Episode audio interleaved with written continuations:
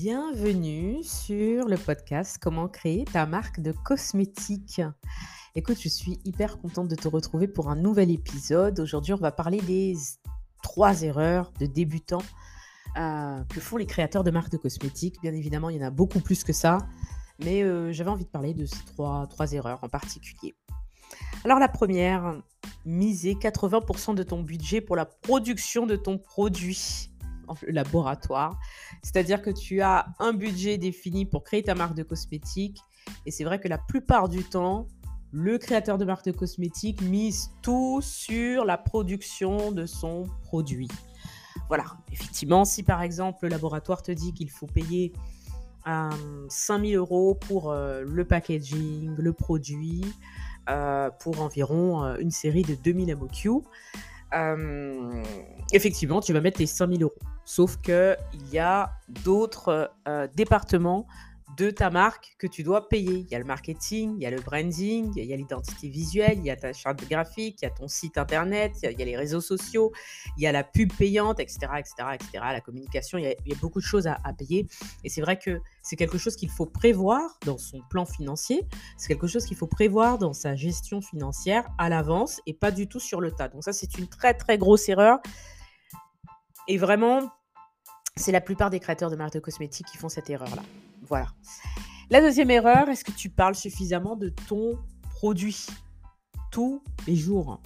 Alors tu vas me dire oui, euh, moi je poste mon produit tous les jours, euh, j'en poste un petit peu en story, j'en parle un petit peu sur, euh, sur Instagram, un petit peu sur Facebook. Oui, alors je ne te parle pas du fait de poster des photos de ton produit, je ne parle pas de montrer des visuels, effectivement il faut le faire.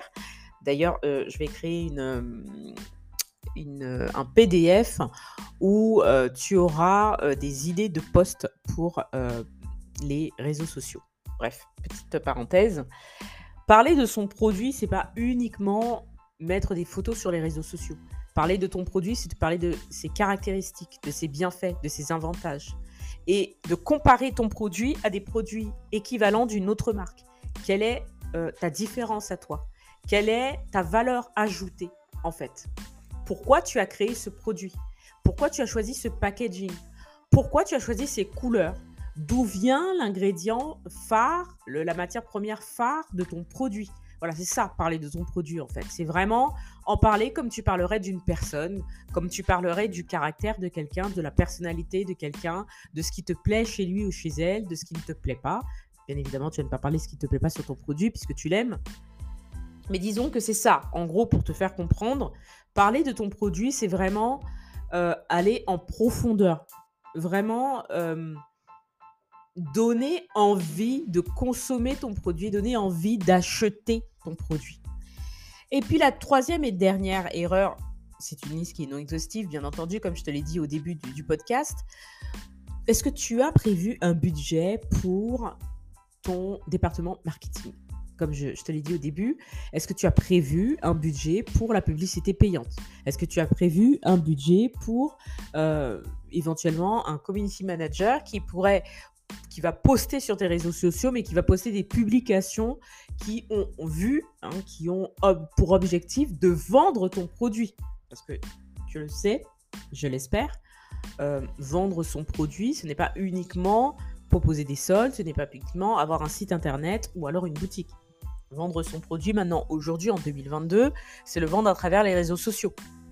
TikTok, Instagram, Pinterest, Facebook. Tu choisis ce, qui te caractérise le plus sur le réseau sur lequel tu es le plus à l'aise. Mais vraiment, la question à te poser aujourd'hui, si tu as déjà créé ta marque ou si tu as l'intention de créer ta marque de cosmétiques, c'est est-ce que tu as prévu un budget pour le marketing? Alors, je ferai un épisode de podcast précis là-dessus pour savoir combien il faut prévoir pour un budget marketing au début.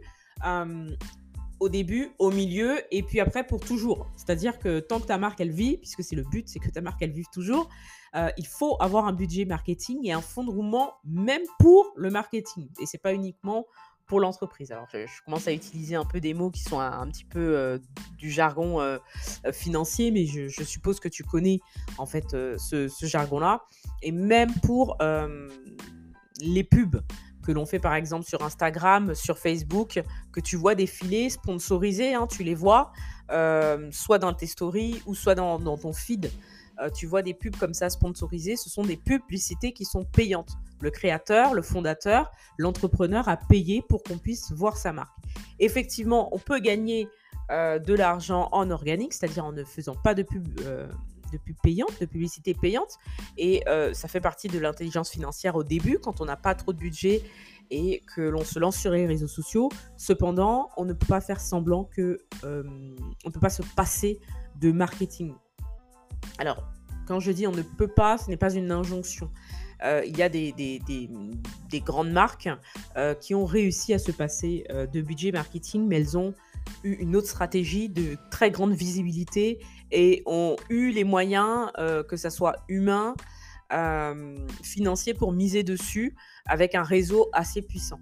Voilà. Mais moi, je m'adresse effectivement aux créateurs de marques de cosmétiques qui sont dans leurs trois premières années, trois, voilà, cinq maximum, mais vraiment entre zéro, euh, c'est-à-dire de l'idée à euh, la troisième année de création de la marque de cosmétiques, c'est-à-dire dans, dans, les débuts, pour les débutants, euh, pour vous accompagner à créer une marque de cosmétiques qui va vous permettre d'être le leader de votre niche et vous permettre de vous différencier. Donc voilà, écoute, cet épisode, il est très court. Hein, je suis déjà à 6 minutes 23.